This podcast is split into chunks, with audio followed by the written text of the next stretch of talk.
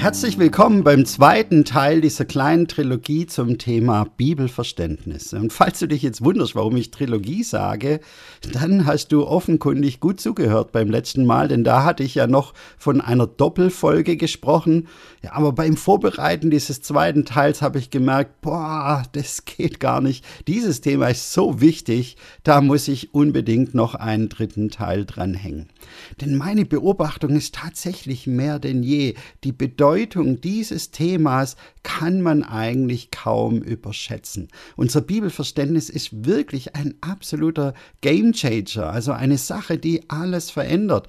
Und zwar nicht nur für die Ausrichtung von Kirchen und Gemeinden, sondern auch für dich ganz persönlich, für dein eigenes Glaubensleben. Denn dein Bibelverständnis spielt eine wichtige, ja tatsächlich eine entscheidende Rolle bei der Frage, interessiert mich die Bibel eigentlich? Und wenn ja, mit welcher Erwartung lese ich in der Bibel? Also selbst wenn du über dieses Thema noch nie nachgedacht hast, wenn du dir noch gar keine Gedanken gemacht hast, welches Bibelverständnis habe ich eigentlich, im Hintergrund hat es enorme Auswirkungen auf dein Glaubensleben. Mir ist es erst kürzlich aufgefallen, als ich mir ein neues Projekt vorgenommen hatte. Ich hatte mir vorgenommen, mal die Briefe der sogenannten apostolischen Väter zu lesen. Die apostolischen Väter, das sind die allerersten Leiter der christlichen Kirche gewesen, die allerersten Bischöfe. Ja, diese Leute haben im späten ersten und im frühen zweiten Jahrhundert gelebt und die haben oft noch die Apostel, also die Jünger Jesu und auch Paulus, persönlich gekannt, sie haben mit diesen Leuten noch Umgang gehabt, sie haben von ihnen persönlich gelernt.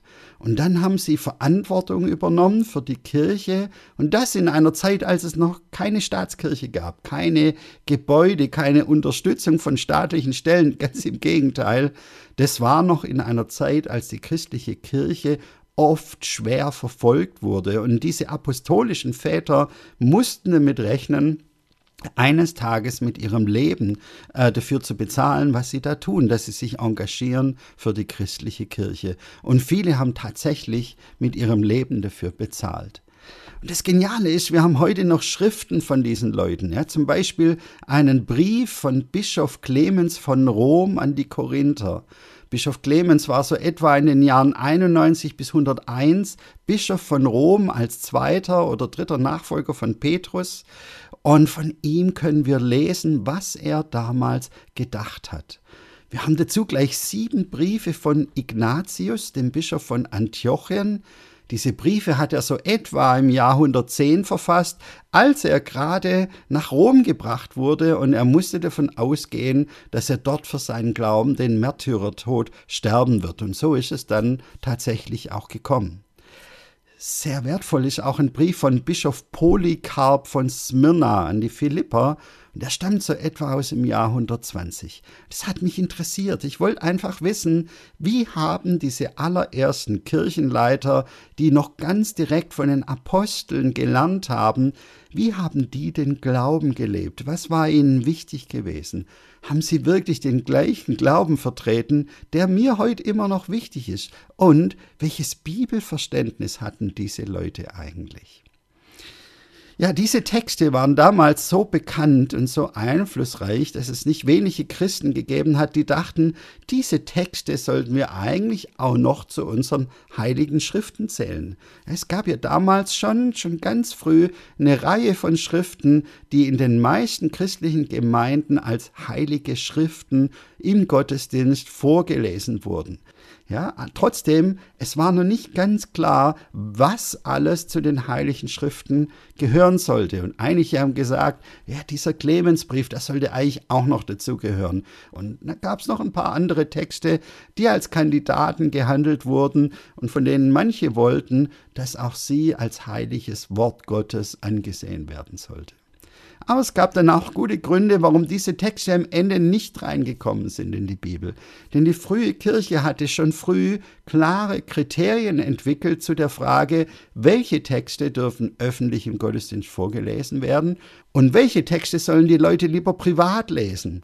Ja, und, und mit diesem Unterschied, wird im Gottesdienst vorgelesen, wird nicht im Gottesdienst vorgelesen, hatte schon die ganz frühe Kirche ein klares Statement gesetzt. Sie hat gesagt, Es gibt viel gute Literatur, könnt ihr gerne lesen, wenn ihr wollt, aber es gibt eben nur ein paar Texte, die sind für uns heilige Schrift. Und nur diese ganz besonderen Texte sollen auch im Gottesdienst gelesen werden.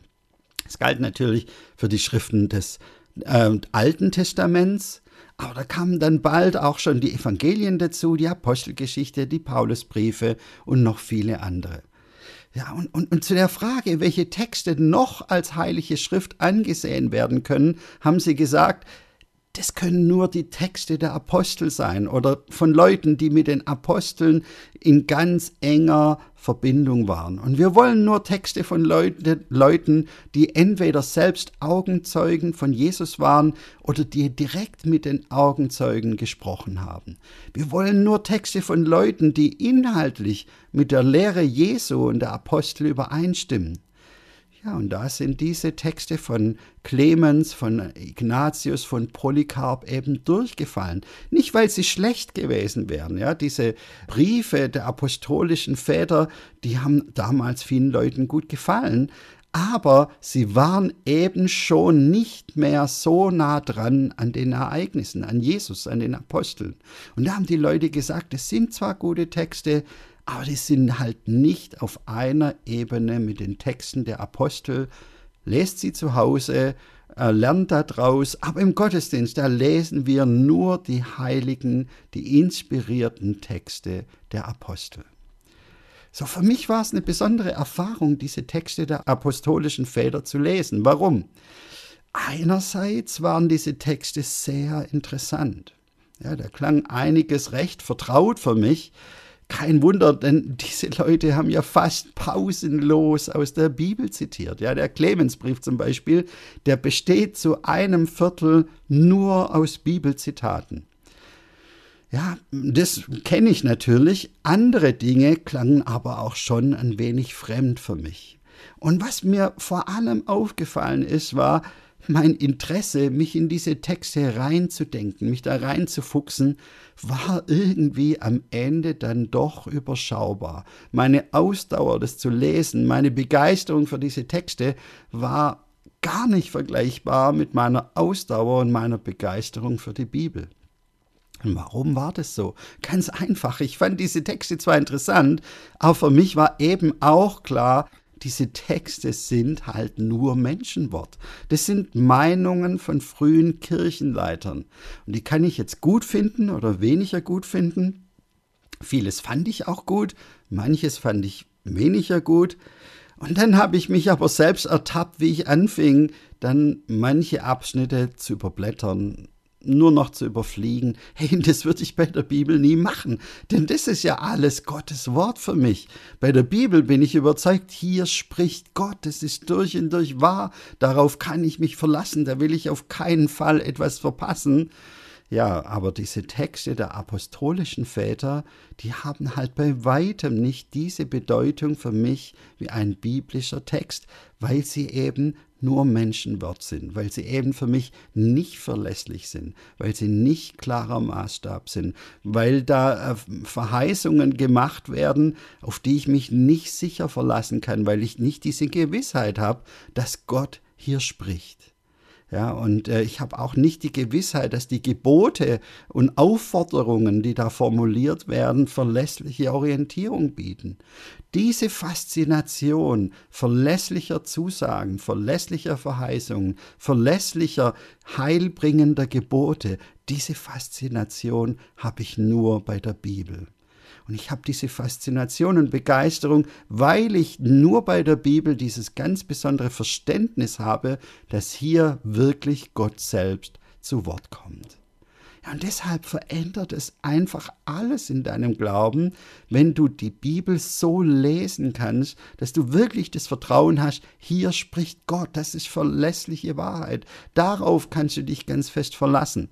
Ja, wer mit diesem Verständnis an die Bibel herangehen kann, der entwickelt natürlich eine völlig andere Erwartung, eine ganz andere Liebe zu diesem Buch. Und es prägt dann natürlich dein ganzes Glaubensleben. Und dann wird dein Leben in einer völlig anderen Weise geprägt von diesem Buch. als wenn du da rangehst mit dem Gedanken, ja, das sind gute Texte, spannende Texte, hilfreiche Texte, aber eben nicht verlässliches Wort Gottes, so wie mir es bei den Briefen der apostolischen Väter gegangen ist. Und deshalb ist es wirklich so, dein Bibelverständnis ist ein Gamechanger für dich selbst, für dein Glaubensleben, aber auch für deine Gemeinschaft, für deine Gemeinde und für die Kirche Jesu insgesamt. Und weil dieses Thema so, so wichtig ist, haben wir im ersten Teil dieser Trilogie zwei verschiedene Bibelverständnisse miteinander verglichen. Das historische und das progressive Bibelverständnis haben wir genauer angeschaut und wir haben geklärt, diese Bibelverständnisse haben zwar viele Gemeinsamkeiten, aber sie unterscheiden sich eben doch genau in diesem zentralen Punkt. während das historische Bibelverständnis tatsächlich davon ausgeht, dass die Bibel im echten Sinne offenbartes Wort Gottes ist, geht das progressive Bibelverständnis davon aus, dass die biblischen Texte menschlichen Charakter haben, die die eigentliche Offenbarung Gottes nur bezeugen und erst beim Lesen zum Wort Gottes werden können. Und während das historische Bibelverständnis in den Texten einen absolut zuverlässigen, fehlerlosen Maßstab sieht, hält das progressive Bibelverständnis die Bibel für fehlerhaft, widersprüchlich und für inhaltlich kritisierbar. Das heißt, das progressive Bibelverständnis geht mit den biblischen Texten also letztlich genauso um, wie ich jetzt mit diesen Texten der apostolischen Väter umgegangen bin. Und entsprechend lesen wir die Bibel nun einmal mit einem völlig anderen Interesse und mit einer ganz anderen Erwartung, je nachdem, welchem Bibelverständnis wir folgen. Und deshalb ist es so, so wichtig, dass wir die Unterschiede zwischen diesen Bibelverständnissen kennen und verstehen. So, ich habe im ersten Teil bereits gesagt, diese Bibelverständnisse werden nicht immer so bezeichnet. Ja, manche Leute haben ganz andere Namen für diese Bibelverständnisse. Das progressive Bibelverständnis wird zum Beispiel von vielen Christen auch als liberales Bibelverständnis bezeichnet. Und bei dem Begriff liberal, da denkt man an liberale Theologie, da denkt man an Bibelkritik. Und ja, es stimmt ja auch, im progressiven Bibelverständnis kann die Bibel kritisiert werden, weil man der Meinung ist, dass diese Texte menschlichen Charakter haben, die die Offenbarung Gottes zwar bezeugen, die selbst aber keine Offenbarung sind und deshalb auch Fehler enthalten, die wir heute mit unserer Vernunft kritisieren können. Ja, aber trotzdem gibt es nochmal einen gewaltigen Unterschied zwischen dem progressiven Bibelverständnis und einem wirklich liberalen Bibelverständnis. Ja, das progressive Bibelverständnis geht davon aus, dass Gott trotz dieser Fehler durch diese Texte zum Menschen spricht.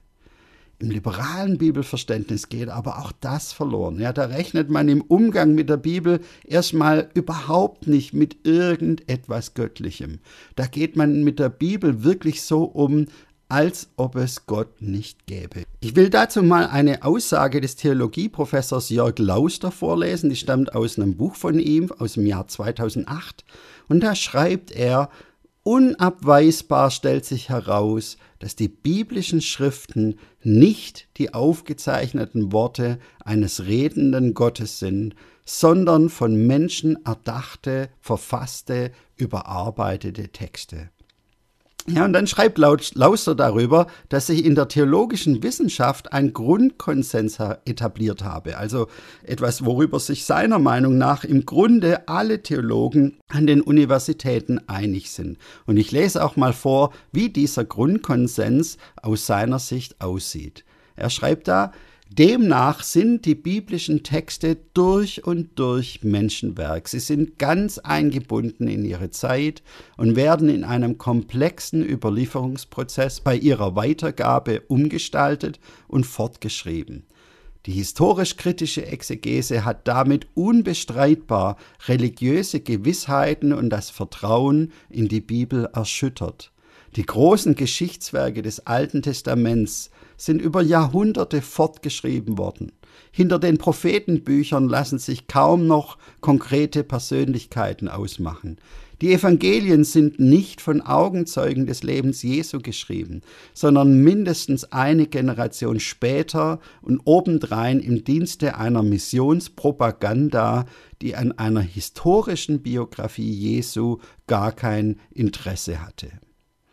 Ja, und da merken wir, in so einem liberalen Bibelverständnis ist man wirklich komplett weg davon, da, dass man irgendwie vertrauen könnte, dass diese Texte für mich heute Wort Gottes sein sollen, dass sie irgendwie maßgebend sein sollen, dass sie irgendwie Orientierung geben sollen. Und ich finde es nicht wirklich überraschend, dass meine evangelische Kirche immer mehr zusammenschrumpft, wenn sie ihre zukünftigen Leiter von Leuten ausbilden lässt, die so wie Jörg Lauster es hier schildert, in gar keiner Weise mehr das glauben, was in der Bibel als göttliche Wahrheit dargestellt wird und was Christen zu allen Zeiten als verlässliche Wahrheit bekannt haben. Wie gesagt, da traut das progressive Bibelverständnis der Bibel schon noch mehr zu. Im progressiven Bibelverständnis hält man die Bibel zwar auch für Menschenwort, aber man glaubt, dass Gott dieses menschliche Wort heute individuell für den Leser zu Gottes Wort machen kann. Aber warum habe ich dieses Bibelverständnis dann als progressives Bibelverständnis bezeichnet? Das liegt an einer weiteren Eigenschaft dieses Bibelverständnisses, die ich bisher noch nicht erwähnt habe. Im progressiven Bibelverständnis wird stark betont, dass Gott im Verlauf der Geschichte immer wieder neue Wahrheiten offenbart hat. Das wird zwar im historischen Bibelverständnis genauso gesehen, aber der Unterschied ist, im progressiven Bibelverständnis rechnet man damit, dass dieser Prozess der fortschreitenden, also der progressiven Offenbarung auch nach der Gründung der Kirche immer noch weitergeht. Also man rechnet damit, dass Gott nie aufgehört hat, immer wieder ganz neue Dinge zu offenbaren. Man rechnet damit, dass Gott heute noch immer wieder neue Dinge offenbart. Deshalb kann die Christenheit dann auch zu Schlussfolgerungen kommen, die noch nicht dem Erkenntnisstand entsprechen, den wir in der Bibel finden. Also kann man dann zum Beispiel zu dem Schluss kommen, dass die Kirche auch gleichgeschlechtliche Paare segnen und trauen kann, obwohl das in der Bibel überhaupt nirgends als auch nur denkbar angesehen wird. Wie gesagt, auch im historischen Bibelverständnis sieht man natürlich, dass die Bibel ein Fortschreiten der Offenbarung Gottes beschreibt. Aber zugleich ist die Überzeugung im historischen Bibelverständnis, die Bibel hat auch hinten einen Deckel. Die Offenbarung ist abgeschlossen. Man kann ihr jetzt nichts mehr hinzufügen. Man kann sie nicht mehr weiterentwickeln. Natürlich muss man sie immer wieder neu auslegen. Aber egal in welcher Zeit und in welcher Kultur, man kann heute keine grundlegend neuen Lehren mehr entwickeln, die so in der Bibel nicht schon vertreten werden. Man sagt auch, die Bibel ist abgeschlossen, sie ist vollständig.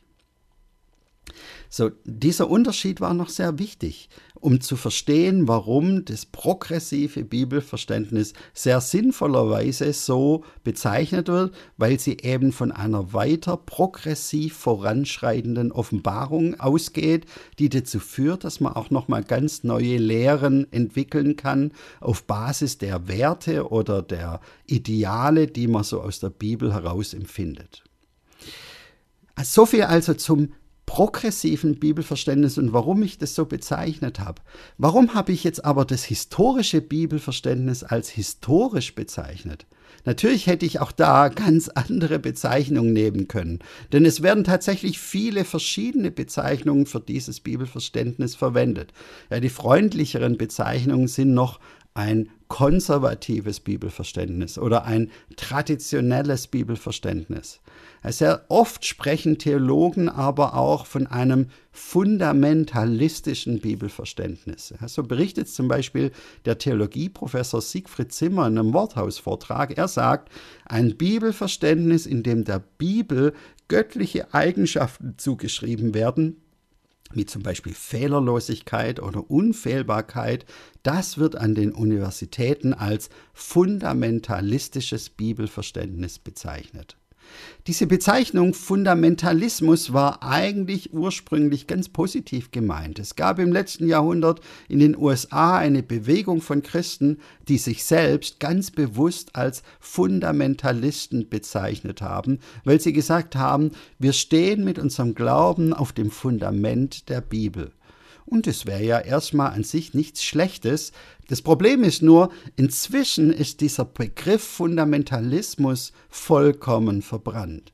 Das liegt zum Beispiel daran, dass es evangelische Sektenbeauftragte gab, die christlichen und muslimischen Fundamentalismus auf einer Ebene gleichgesetzt haben. Ja, und fast noch schlimmer ist die fast regelmäßige klischeehafte Polemik, mit der über dieses sogenannte fundamentalistische Bibelverständnis gesprochen wird. Ich habe nicht umsonst im ersten Teil betont, dass auch im historischen Bibelverständnis Jesus der Schrift übergeordnet ist, dass man die Bibel auch als Menschenwort wahrnimmt und dass die Bibel ausgelegt werden muss. Das war mir wichtig, denn ich stoße fast regelmäßig auf den Vorwurf, Fundamentalisten hätten ein islamisches Bibelverständnis. Sie vergötzen die Bibel, sie nehmen die Bibel wörtlich im Sinne von, sie können nicht zwischen verschiedenen Textgattungen unterscheiden, sie wenden die Bibelstellen einfach ohne Hinterfragen eins zu eins auf aktuelle Fragestellungen an. Es mag ja vereinzelt Fundamentalisten geben, die das tun. Mir sind seltsamerweise noch keine begegnet, aber ich empfinde es jedenfalls inzwischen wirklich als einen aggressiven Akt, wenn man Christen wie mir einfach so den Begriff Fundamentalist ungefragt überstülpt, während man zugleich diesen Begriff fast permanent unmöglich macht, indem man ein völlig falsches Bild von dem zeichnet, was diese sogenannten Fundamentalisten tatsächlich glauben. So, aber warum habe ich mich jetzt für diese Bezeichnung historisches Bibelverständnis entschieden? Das hat einen sehr einfachen Grund, den ich dir jetzt gerne am Ende dieses, dieser Folge noch erklären will. Und dieser Grund ist mir deshalb sehr wichtig, weil er zeigt, Du bist nicht allein, wenn du ein historisches Bibelverständnis hast. Du bist auch kein Exot. Du bist erst recht kein Extremist, Ganz im Gegenteil, das historische Bibelverständnis ist das Bibelverständnis, das in der Kirche Jesu weltweit heute am häufigsten vertreten wird, das in der Kirchengeschichte am häufigsten vertreten wurde und das in der ganz frühen Kirche der ersten Christen fast ausschließlich vertreten wurde. So lass mich dir diese These kurz ein wenig genauer erklären und beweisen. Fangen wir an im Jahr 1974. Da gab es im Schweizer Ort Lausanne eine große christliche Konferenz. Fast 3000 Konferenzteilnehmer waren da. Die haben insgesamt so etwa 150 verschiedene Kirchen und Freikirchen vertreten. Und sie haben am Ende gemeinsam die sogenannte Lausanner Verpflichtung verabschiedet. Und in diesem Text haben diese zahlreichen Kirchenleiter aus der ganzen Welt auch etwas zum Thema Bibelverständnis gesagt. Und wörtlich lesen wir da über die Bibel als Wort Gottes. Es ist ohne Irrtum in allem, was es bekräftigt und ist der einzige unfehlbare Maßstab des Glaubens und des Lebens. Das heißt, diese vielen Gemeindeleiter aus so vielen Kirchen aus aller Welt haben gemeinsam bekräftigt, die Bibel enthält keine Fehler, sie ist fehlerfrei und sie unterscheidet sich dadurch von allen anderen Büchern dieser Welt. Und diese Gemeindeleiter der Lausanner Bewegung waren nicht die einzigen Leute, die das bekannt haben. Im Jahr 2012 haben Vertreter der weltweiten evangelischen Allianz angefangen, Gespräche mit Vertretern der katholischen Kirche zu führen. Und sie wollten gemeinsam herausfinden, was eint uns und was trennt uns, in welchen Punkten sind wir uns einig und welche Dinge sehen wir verschieden. Bemerkenswert finde ich besonders einen Punkt, in dem sich diese Leute absolut einig waren. Denn sie haben beide gesagt, wir stimmen darin überein, dass wir von einer Irrtumslosigkeit der Schrift ausgehen können. Die Bibel ist also sowohl für die Leute der evangelischen Allianz als auch für die Katholiken in diesen Gesprächen so zuverlässig gewesen, dass sie sie beide als irrtumslos bezeichnen konnten. Und da sehen wir schon, das ist also keine Sondermeinung von irgendwelchen extremen Fundamentalisten, das ist unter Christen der unterschiedlichsten Kirchen weltweit eigentlich die normale christliche Position, dass die Bibel ein Buch mit Eigenschaften ist, das kein anderes Buch hat. Der, dass sie fehlerfrei ist, dass sie unfehlbar ist oder irrtumslos ist. Diese Position ist auch überhaupt keine neue Position. Ja, Martin Luther hat sich auch schon zu diesem Thema geäußert. Er hat zum Beispiel einmal davon erzählt, dass er eine Schrift eines alten Kirchenvaters mit Namen Augustinus gelesen hat. Augustinus hat im vierten Jahrhundert gelebt und Augustinus hat geschrieben, dass die Bücher, die zum Neuen Testament gehören, keine Irrtümer enthalten. Es waren nur diese Bücher. Er hat gesagt, ausschließlich bei den Büchern, die zum Neuen Testament gehören, da können wir davon ausgehen, dass keiner dieser Autoren geirrt hat. Diese Bücher waren für Augustinus also unfehlbar, irrtumslos. Und Martin Luther hat dazu geschrieben, das sehe ich genauso. Ja, ich habe so viele Bücher von allen möglichen klugen Theologen gelesen, aber da sind überall Irrtümer drin. Aber die Bibel ist anders. Die Bibel ist das einzige Buch, in dem es keine Irrtümer gibt. Und deshalb wollte Martin Luther, dass die Bibel immer das letzte Wort haben muss. Allein die Schrift sollte für ihn am Ende das Sagen haben. Und es heißt, wir können feststellen, diese Sichtweise, dass die Bibel keine Fehler enthält, war in der Reformation absolut vorherrschend. Wir haben damit auch schon festgestellt, dass der berühmteste Kirchenleiter aus dem vierten Jahrhundert genau die gleiche Position vertreten hat. Die Bibel enthält keine Fehler. Alle anderen Bücher schon, aber dieses nicht.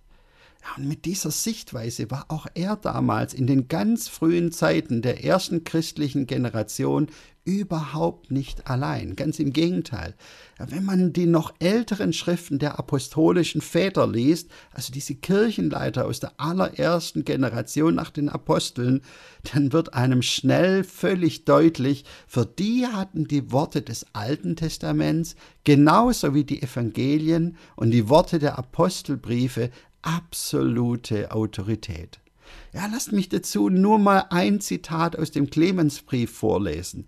Clemens schrieb da an die Korinther, die heiligen Schriften, die wahren, die vom Heiligen Geist eingegebenen, habt ihr genau durchforst. Ihr wisst, dass nichts Unrechtes und nichts Verkehrtes in denselben geschrieben steht. Also da haben wir auch wieder diese Unfehlbarkeit, diese Irrtumslosigkeit. Und immer wieder wird in diesen Briefen deutlich, die Evangelien und die Briefe der Apostel hatten für diese Leute genau die gleiche Autorität wie die Texte des Alten Testaments. Das war für sie ganz genauso heilige Schrift. Ja, der Polycarp hat zum Beispiel geschrieben, ich vertraue zu euch, dass ihr in den heiligen Schriften wohl bewandert seid und euch ist nichts unbekannt, mir allerdings ist das nicht gegönnt. Nur das sage ich, wie es in diesen Schriften heißt, zürnet aber sündiget nicht, und die Sonne soll nicht untergehen über eurem Zorn. Ja, das sind also jetzt zwei Bibeltexte, zwei Bibelzitate in diesem Zitat von Polycarp drin. Das erste Bibelzitat bezieht sich auf Psalm 4, Vers 5 und das zweite Zitat bezieht sich auf Epheser 4, Vers 26. Und da sieht man, beides ist für ihn heilige Schrift. Also da wird dem Paulus-Text genau die gleiche Schriftautorität beigemessen wie den Schriften des Alten Testaments. Und das ist spannend, weil in diesem Polycarp-Brief, der ist ebenso wie der Clemensbrief prall gefüllt mit Bibelzitaten. Aber nicht nur mit Zitaten aus dem Alten Testament, sondern vor allem auch äh, mit Zitaten aus neutestamentlichen Texten. Polycarp hat aus nicht weniger als aus 19 der uns heute bekannten 27 neutestamentlichen Bücher zitiert. Er zitiert aus den vier Evangelien, er zitiert aus der Apostelgeschichte, aus fast allen Paulusbriefen, er zitiert aus dem Jakobusbrief, aus dem ersten Petrusbrief, aus zwei Johannesbriefen. Und wenn man das mal zusammenrechnet, dann macht es schon fast 90 Prozent des neutestamentlichen Textbestands aus, wenn man alle diese Bücher mal nimmt. Ja, und man kann somit mit gutem Recht sagen, der größte Teil des neutestamentlichen Textbestands war damals schon in der ersten nachapostolischen Generation Grundlage und Maßstab für den Glauben der Christen. Und auch damals war schon klar, die Apostel, die das geschrieben haben, die hatten eine einzigartige, unvergleichliche Autorität. Keiner der apostolischen Väter wollte sich selber oder seine Schriften mit den Texten der Apostel gleichstellen. Sieht man zum Beispiel an einer Passage, die dieser Ignatius von Antiochien äh, geschrieben hat. Das liest man in seinem Brief an die Trallianer, da steht, nicht so weit glaubte ich gehen zu dürfen, dass ich, ein Verurteilter, wie ein Apostel euch befehle. Also Ignatius war ja Bischof, ja, da könnte man schon meinen, er meint, dass er von sich selber gedacht hätte, ich kann euch auch Befehle erteilen, aber hat er gesagt, nein, kann ich nicht, ich kann euch keine Befehle erteilen. Sowas kann nur ein Apostel. Also das heißt, für ihn waren die Apostel einzigartig, nur die hatten völlige Autorität, alle anderen, inklusive die Kirchenleiter, die Bischöfe, hatten keine Autorität, so wie es ein Apostel damals hatte. Und das ist kein Wunder, dass der bekannte Theologe Theodor Zahn einmal geschrieben hat, die Möglichkeit, dass ein Apostel in seinen an die Gemeinden gerichteten Lehren und Anweisungen geirrt haben könnte, hat offenbar im Vorstellungskreis der nachapostolischen Generation keinen Raum gehabt. Oder anders gesagt, das war für die Leiter der frühen christlichen Kirchen überhaupt kein Thema, dass es in den Evangelien oder in den Briefen der Apostel Fehler geben könnte. Es war überhaupt nicht denkbar, denn für sie war völlig klar, was von Jesus in den Evangelien berichtet wird, das gilt. Punkt. Und was Paulus und Petrus und Johannes in ihren Briefen geschrieben haben, das gilt. Punkt. Da gab es keine Diskussion. Ja, es gab Diskussionen über ein paar Schriften, bei, bei denen man sich eine Zeit lang unsicher war, gehören die jetzt zur Bibel dazu oder nicht. Aber wie gesagt, fast 90 Prozent des Textbestands des Neuen Testaments war sehr früh sehr klar und völlig unumstritten. Und bei den Texten, bei denen das klar war, da gab es auch keine Diskussion, dass diese Texte unfehlbar waren, dass diese Texte ein absolut verlässlicher Maßstab waren mit einer vollkommenen Autorität, die nicht hinterfragt werden konnte. So, das war das Bibelverständnis der apostolischen Väter, auch dann von Augustinus, von Martin Luther äh, bis hin zur Lausanner Bewegung ähm, und der weltweiten evangelischen Allianz. Und deshalb habe ich dieses Bibelverständnis als historisch beschrieben, weil es eben quer durch die Kirchengeschichte hindurch das weitaus dominierende Bibelverständnis war. Damit bleibt jetzt am Ende aber nur noch eine Frage übrig. Wie sieht die Bibel das denn selber? Welche Meinung hat die Bibel über sich selbst? Hält sich die Bibel für einen menschlichen Text oder geht die Bibel davon aus, dass hier Gott selbst bei der Entstehung der Texte beteiligt war, sodass wir hier nicht von Fehlern sprechen können? Wie ist denn zum Beispiel Jesus mit den Texten des Alten Testaments umgegangen? Wie sind die Apostel und die anderen Autoren des Neuen Testaments mit den Texten des Alten Testaments umgegangen? Ja, mit dieser aus meiner Sicht so wichtigen und eigentlich entscheidenden Frage wird sich dann Teil 3 dieser Trilogie beschäftigen. Und ich hoffe schon jetzt, dass du da wieder dabei bist, weil es da wirklich ans Eingemachte geht und weil es von so großer Bedeutung ist. Aber wenn dir jetzt diese Podcast-Folge gefallen hat, dann würde ich mich sehr freuen, wenn du deinen Freunden davon erzählst, sie darauf hinweist. Ich wünsche dir auf jeden Fall jetzt von Herzen Gottes reichen Segen. Vielen Dank fürs Zuhören. Bis zur nächsten Folge von Bibel Live.